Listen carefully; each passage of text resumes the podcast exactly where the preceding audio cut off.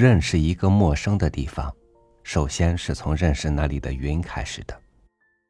即使新的地方有你再熟悉不过的朋友，如果你对那里的云相见不相识，那你也不会觉察出自己有融入了当地的心境。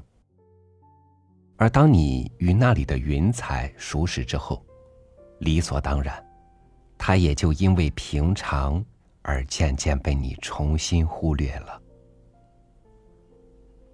与您分享沈从文的文章《云南看云》。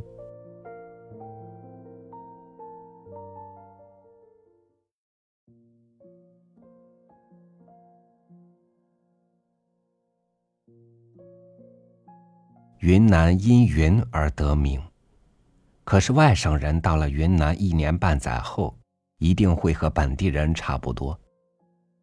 对于云南的云，除却只能从它变化上得到一点情与知识，就再也不会单纯的来欣赏它的美丽了。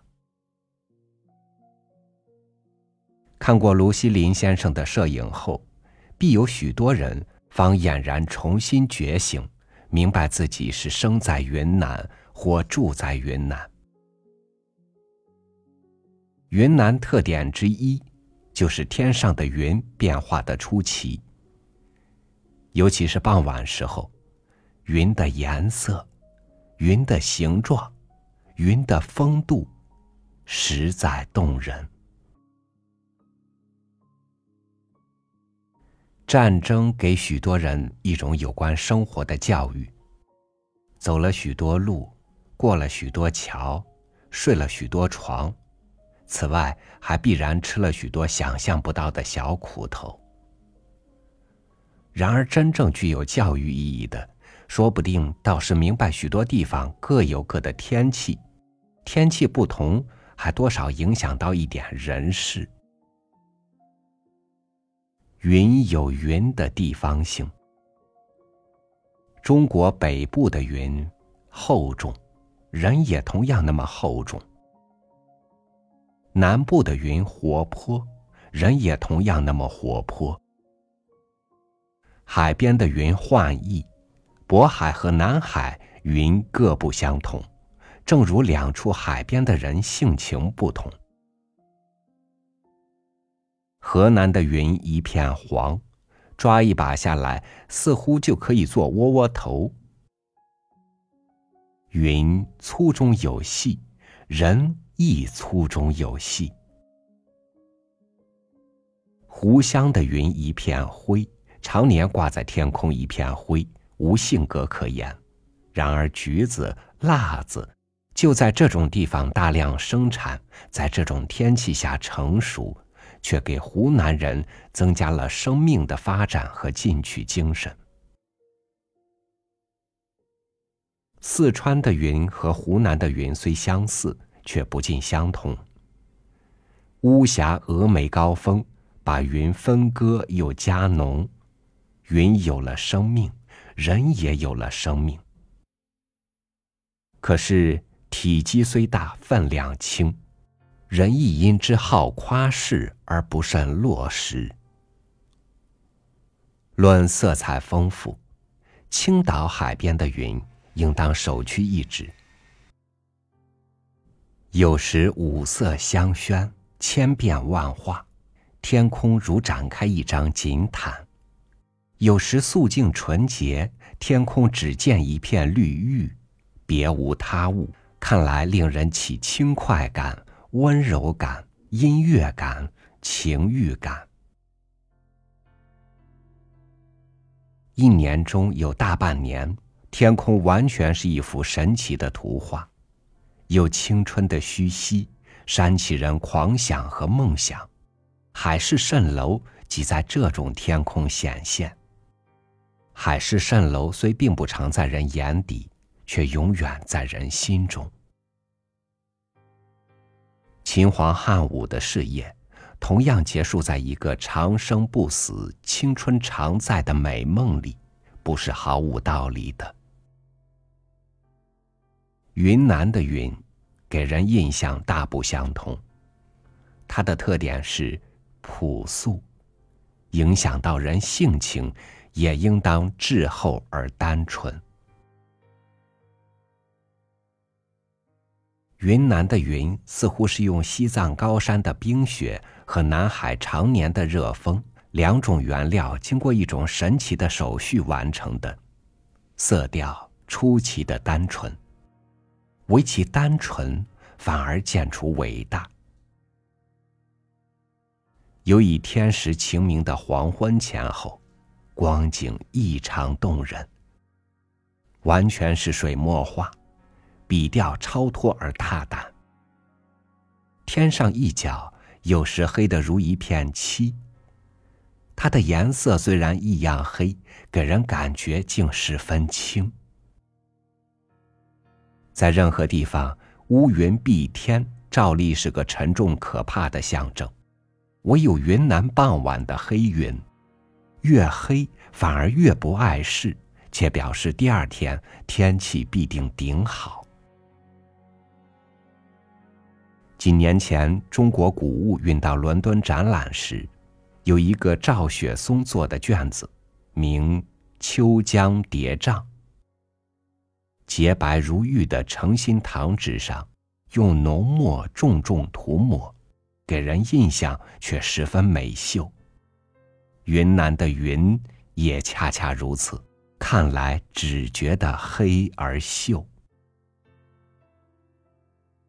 可是，我们若在黄昏前后到城郊外一个小丘上去，或坐船在滇池中，看到这种云彩时，低下头来，一定会轻轻的叹一口气。具体一点将发生大好河山感想；抽象一点将发生逝者如斯感想。心中一定觉得有些痛苦。为一片悬在天空中的沉静黑云痛苦，因为这东西给了我们一种无言之教，比目前政治家的文章、宣传家的讲演、杂感家的讽刺文都高明的多、深刻的多，同时还美丽的多。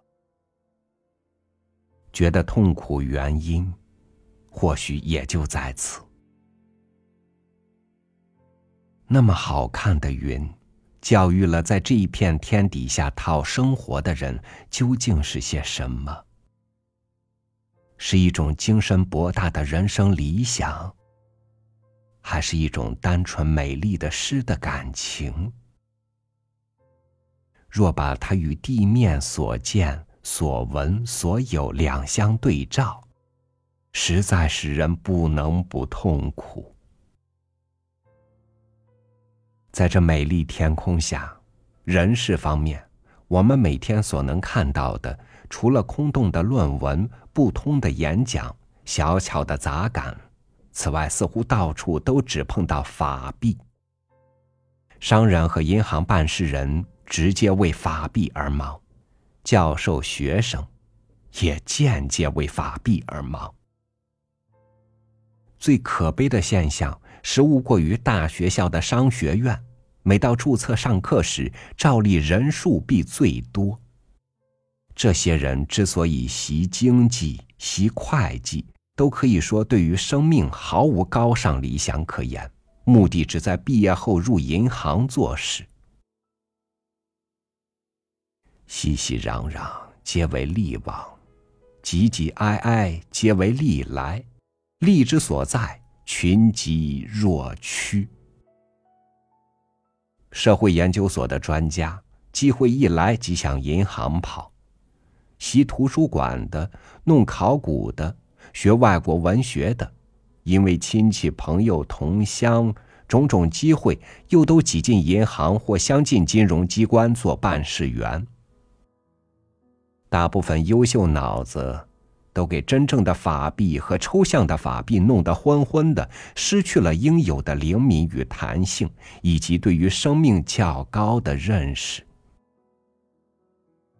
其余无知识的脑子，成天打算些什么，也就可想而知了。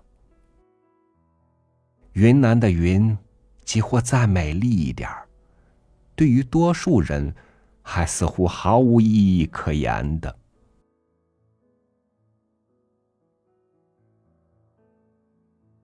近两个月来，本市在连续的警报中，城中二十万市民无一不早早的就跑到郊外去，向天空把一个景博昂酸，无一人不看到过几片天空飘动的浮云。仰望结果，不过增加了许多人对于财富得失的忧心罢了。我的月币下降了，我的汽油上涨了。我的事业这一年发了五十万财，我从公家赚了八万三。这还是就仅有十几个熟人中说说的。此外，说不定还有个把教授之流，终日除玩牌外无其他娱乐，会想到前一晚上玩麻雀牌输赢事情，聊以解嘲似的自言自语：“我输牌不输理。”这种教授先生当然是不输理的，在警报解除以后，还不妨跑到老同学住处去，再玩个八圈，证明一下输的究竟是什么。一个人若乐意在地下爬，以为是活下来最好的姿势，他人劝说站起来走，或更盼望他挺起脊梁来做个人。当然是不会有什么结果的。就在这么一个社会一种情形中，卢先生却来展览他在云南的照相，告给我们云南法币以外还有些什么。即以天空的云彩言，色彩单纯的云有多健美，多飘逸，多温柔，多崇高。观众人数多，批评好，正说明只要有人会看云，就从云影中取得一种诗的感性和热情，还渴望将这种尊贵的感情转给另外一种人。换言之，就是云南的云，即或不能直接教育人，也渴望由一个艺术家的心与手间接来教育人。卢先生照相的兴趣，似乎就在介绍这种美丽感应给多数人，所以作品中对于云雾的题材处理的特别好。每一幅云，每一幅云都有一种不同的性情，流动的美，不纤巧，不做作，不过分修饰，一任自然，心手相印。表现的朴素而亲切，作品成功是必然的，可是得到赞美不是艺术家最终的目的，应当还有一点更深的意义。我意思是，如果一种可怕的实际主义正在这个社会各组织各阶层间普遍流行，腐蚀我们多数人做人的良心、做人的理想。且在同时把每一个人都有形无形市侩化。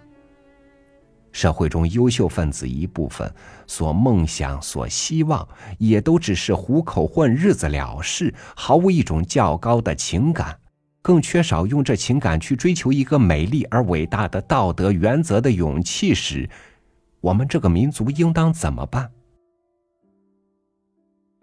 若大学生读书目的，不是站在柜台边做行员，就是坐在公事房做办事员，脑子都不用，都不想，只要有一碗饭吃，就算有了出路。甚至于做政论的、做讲演的、写不高明讽刺文的、习理工的、玩玩文学充文化人的、办党的、信教的，出路也都是只顾眼前。大众眼前固然都有了出路，这个国家的明天是不是还有希望可言？我们如真能够像卢先生那么静观默会天空的云彩、云雾的美丽，也许会慢慢的陶冶我们，启发我们，改造我们，使我们习惯于向远景凝眸，不敢堕落，不甘心堕落。我以为这才像是一个艺术家最后的目的。正因为这个民族是在求发展、求生存，战争已经三年，战争虽败北，不气馁。虽死亡万千人民，牺牲无数财富，仍不以为意，就为的是这战争背后还有个庄严伟大的理想，使我们对于忧患之来，在任何情形下都能忍受。我们之所以能忍受，不特是我们要发展、要生存，还要为后来者设想，使他们活在这片土地上更好一点，更像人一点。我们责任那么严重，而且又那么困难，所以不特多数知识分子必然要有一个较简朴的人生观，拉之向上，推之向前。就是做生意的，也少不了需要那么一点知识，方能够把企业的发展与国家的发展放在同一目标上，分道并进，异途同归。举一个浅近的例来说说，我们的眼光注意到出路赚钱以外，若还能够估量到在滇越铁路的另一端，正有多少鬼欲成性、阴险狡诈的目击儿，圆睁两只鼠眼，安排种种巧计阴谋，在武力与武器无作用地点，预备把猎货倾销到昆明来，且把推销猎货的责任派给昆明市的大小商家时。就知道，学习注意远处，实在是目前一件如何重要的事情。照相必选择地点，取准角度，方可望有较好成就。做人何尝不是一样？分明计，识大体，有所不为。敌人虽花样再多，猎获。在有经验商家的眼中，总依然看得出，取舍之间是极容易的。若只图发财、见利忘义、无所不为，日本货变成国货，改头换面，不过是反手间事。猎货推销，仅仅是若干有形事件中之一种。此外，各层知识阶级中不争气处。所作所为，实有更甚于此者。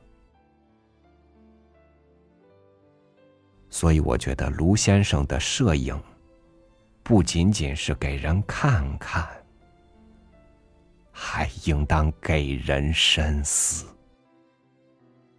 原在一九四零年十二月，《大公报》。